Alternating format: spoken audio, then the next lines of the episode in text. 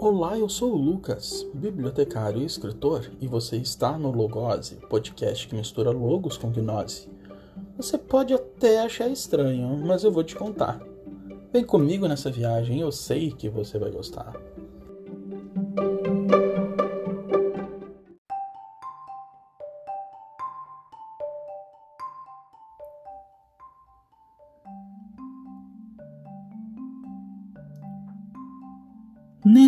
Episódio abordaremos a temática da identidade, dos rótulos ou marcas. Nessa introdução, mais uma vez vamos consultar Jiddu Krishnamurti. Para nós, palavras como verdade, Deus ou o sentimento que elas representam tornaram-se muito importantes.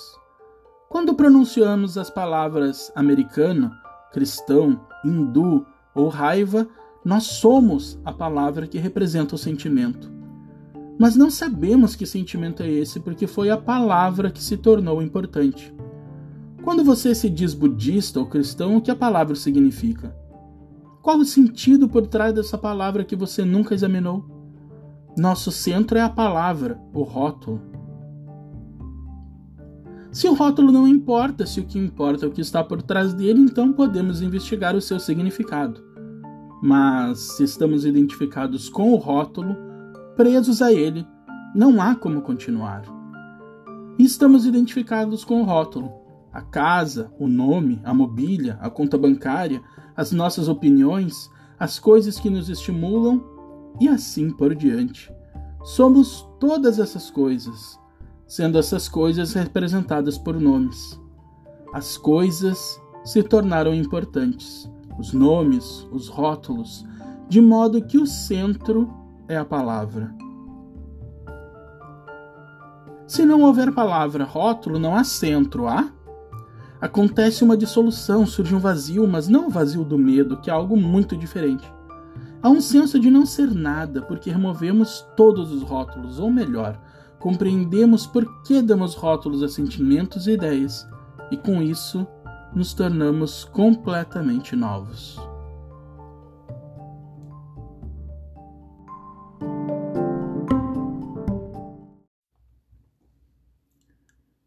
Se você tem acompanhado esse podcast, você sabe que nós viemos, através dos últimos episódios, refletindo a construção do nosso eu, da nossa personalidade, da nossa vida e também da realidade de tudo aquilo que nos rodeia. No último episódio, mais especificamente, nós abordamos a questão do termo Maia, do que, que ele significa e por que, que é conhecida como a grande ilusão. Se você chegou pela primeira vez no podcast e está ouvindo este episódio como o seu primeiro, eu quero primeiramente te dar as boas-vindas e te convidar para que você possa, talvez antes ou no interlúdio entre você prosseguir esse episódio, ouvir os episódios anteriores, ao menos os ligeiramente anteriores a esse. Eu te aconselharia, se você está chegando agora, ainda que você escute todo este episódio, que você retorne ao episódio 9 e a partir dele comece a trilhar o caminho que chegamos até este aqui. Acredito que dessa forma você vai ter um melhor proveito. Seria mais ou menos como pegar um livro e ler a partir da metade. Então acredito que você retornando a esses episódios anteriores tenha uma ideia melhor daquilo que está sendo dito aqui. Mas se você prossegue aqui ouvindo em sequência esses episódios, eu quero mais uma vez agradecer pela sua presença, porque sem você esse podcast não existiria. Sem um ouvinte, sem alguém que esteja aqui comigo e eu posso estar a qualquer momento falando em seus ouvidos, não teria o menor sentido que eu ficasse aqui fazendo esse monólogo, fazendo roteiros sejam mentais ou por escrito se não houvesse alguém para escutar. Neste episódio, nós vamos conversar então a respeito da identidade. Etimologicamente, identidade possui idem, que significa o mesmo, igual ou idêntico, e também está ligado à qualidade ou algo que possa ser identificado, um estado que possa ser identificado. Então, identidade é aquilo que pode ser identificado e que também permanece o mesmo. A nossa identidade, ela pode ser construída, poderíamos aqui nomear, através dos sentidos humanos. Primeiro, porque é assim que o mundo externo chega até o nosso mundo interno. Então, por isso, nós fizemos aquele episódio bastante científico sobre os sentidos humanos e percorremos esses sentidos através do nosso corpo e da nossa mente. Por isso também fizemos aquele episódio onde falamos sobre o fato de tudo estar na mente, porque esses sentidos chegam até a nossa mente e, e é lá onde é feita a leitura de realidade. Também poderíamos apontar aqui o processo civilizatório como formador da nossa identidade. Aqui eu não estou diferenciando esses termos ou pontuando esses termos identidade, personalidade, eu, ego, porque no sentido em que estamos abordando aqui, todos eles poderiam ser adjetivos para qualificar a mesma coisa. E essa coisa que está sendo qualificada, nós finalmente chegaremos a ela ao final do episódio. Então, o processo civilizatório representa o meio aonde crescemos e desenvolvemos. O meio onde coletamos através dos nossos sentidos a percepção de realidade que vai se construindo e vai se moldando dentro de nós. E por último, nessa construção da identidade, poderíamos apontar aqui o conjunto de memórias. Se fôssemos analisar de um ponto de vista bastante frio, poderíamos dizer que é isso o que somos: um conjunto de memórias. Somos memórias ambulantes. Somos álbuns e vídeos antigos que andam por aí, que têm raciocínio, que têm voz e em matéria orgânica. Essa análise é bastante fria mas eu te convido aqui à reflexão. Tudo é memória. Tudo que eu estou dizendo aqui é baseado em estudos que fiz, em reflexões profundas e em meditações, em autoanálise, em pensamento, em lógica e se constrói na memória. Eu só consigo conversar aqui porque eu tenho memória. E você só aprende, só recorda dos episódios anteriores porque tem memória. E quando você senta em seu computador para trabalhar, você só consegue por causa da memória. E se você trabalha fazendo obra, você só consegue porque tem memória. E porque tudo está na sua mente, como conversamos alguns episódios atrás. Porque você aprendeu a fazer, arquivou guardou em sua memória e ela está carimbada, ela está identificada, ela está devidamente grafada em seu ser.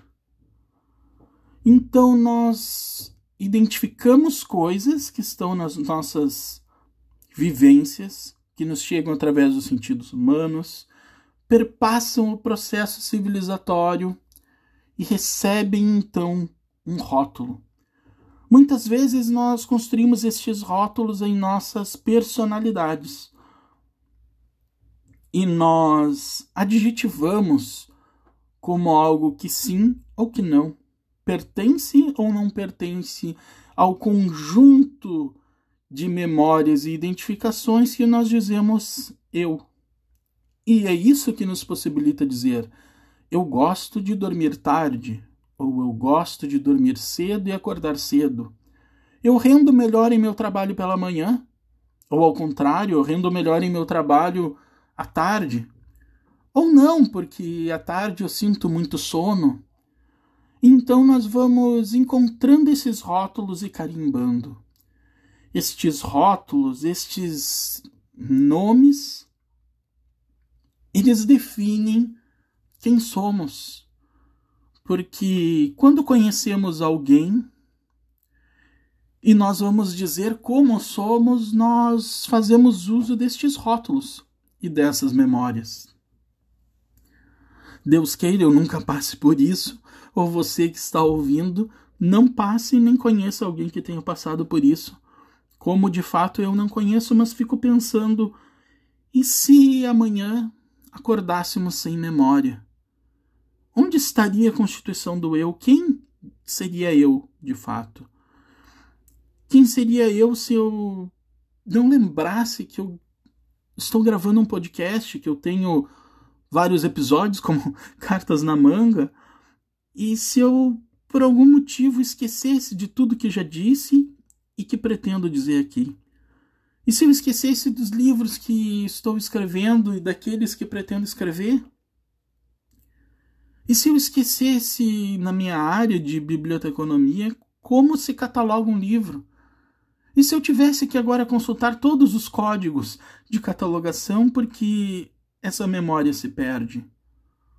Eu perco então meu rótulo de bibliotecário catalogador? Eu perco meu rótulo de podcaster? De escritor?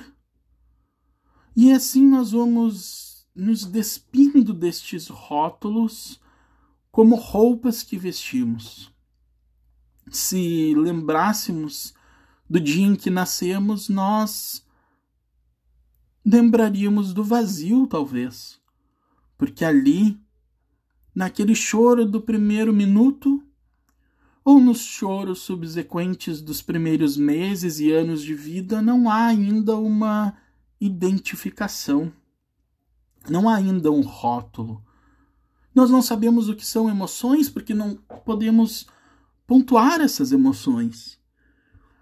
E não podemos esquecer que todo este eu só se constrói porque existe um mundo à nossa volta. O mundo à nossa volta e as pessoas que preenchem estes espaços são como espelhos. Gosto de pensar que por vezes é como se estivéssemos em um conto de fadas a observar espelhos e disséssemos: espelho, espelho meu, há alguém mais com tal coisa do que eu? Há alguém aqui com mais conhecimento, mais inteligência, mais bonito, ou mais feio, ou menos belo, ou mais gordo, ou mais magro do que eu? E é assim que nós agimos com o mundo. E é assim que nós nos construímos. E mais uma vez aqui, eu me repetiria falando da questão da meditação. Porque é ela, a meditação, que nos possibilita ouvir a nossa mente. E muitas vezes estes rótulos eles aparecem como uma cortina de teatro que se abre e observamos os atores interpretando personagens que são nada mais, nada menos do que nós mesmos. E então, às vezes, vemos nossos rótulos, nossas identidades, que se descortinam à nossa frente. E é essa construção dessa personalidade, essa identificação e esses rótulos que constroem o nosso eu, que nos impõe aqui uma um dos, das maiores colocações que a filosofia oriental faz, que é a ilusão da separatividade. É dito, então, que todos nós somos um. E eu não vou apelar aqui para questões espirituais, não vou apelar aqui para a espiritualidade, também não vou apelar para qualquer manifestação de qualquer livro ou obra sagrada. Mas eu te convido só a uma única reflexão. Se retirados todos estes rótulos, sobrará apenas um ser humano. Tanto eu quanto você. Membros da mesma família humana, habitantes do mesmo planeta. E se retornarmos um pouco os nossos rótulos, nós vamos revelar que eu tenho rótulo de gostar do Grêmio. E você pode ter o rótulo de gostar do Internacional.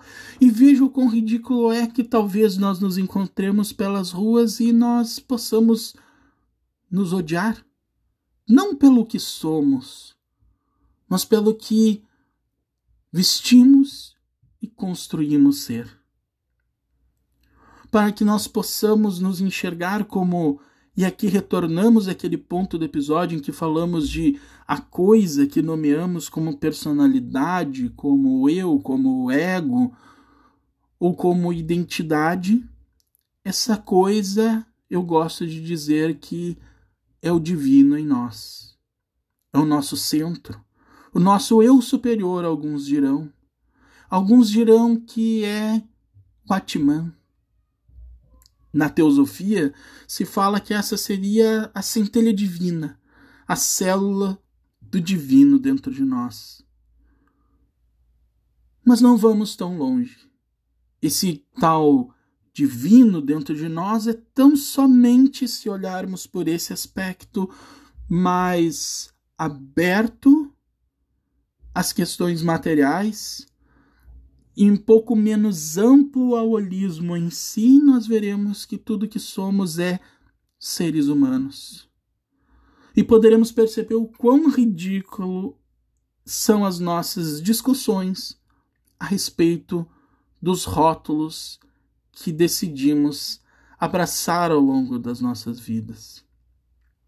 Dentre estes rótulos, eu gostaria de trazer aqui que também é a religião.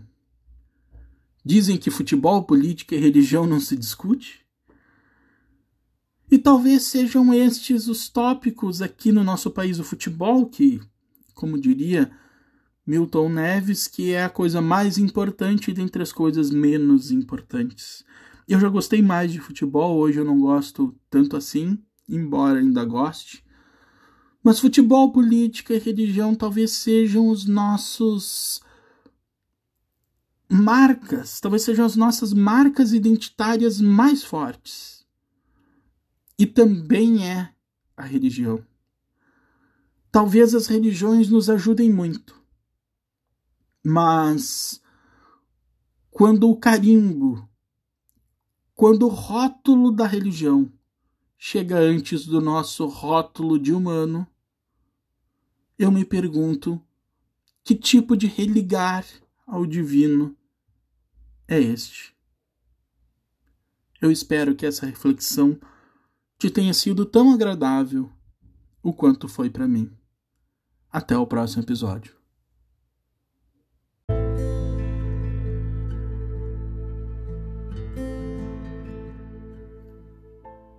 Para encerrar o nosso episódio, nós vamos usar da leitura de Yogananda no livro A Essência do Bhagavad Gita, no capítulo 3, Por que lutar? Imagine-se a ausência total de movimento. Nenhuma brisa, nenhuma nuvem a cruzar o céu, nenhuma onda a agitar o oceano, nenhum sol ou lua a surgir e desaparecer no horizonte, nenhuma mudança de estação, nada que cresça, nada que decaia. Sopro algum de vida, nenhum pensamento, nenhum átomo a vibrar, e a falta de movimento, inexistência de espaço e, consequentemente, de tempo. Que sandice dos pretensos filósofos, sofisticados pensadores e aspirantes à verdade imaginar que o estado de não ação do Espírito Supremo possa ser alcançado por mera omissão. Conseguirão deixar de respirar simplesmente não respirando? Poderão impedir-se de pensar não pensando? Atingirão o silêncio não falando? É de estranhar que um aspirante à sabedoria conceba semelhantes absurdos. Toda a criação existe em estado vibratório. Os próprios átomos estão em perpétuo movimento. Prakriti, natureza, força o homem a ser ativo. Quem tenta ser inativo só se torna preguiçoso. Quem finge desapegar-se do mundo à sua volta não passa de um hipócrita. Para alcançar o estado de não ação, é imprescindível agir conscientemente, não movido apenas pela natureza, mas com intenção e inteligência, como um surfista acompanhando as ondas das, das circunstâncias.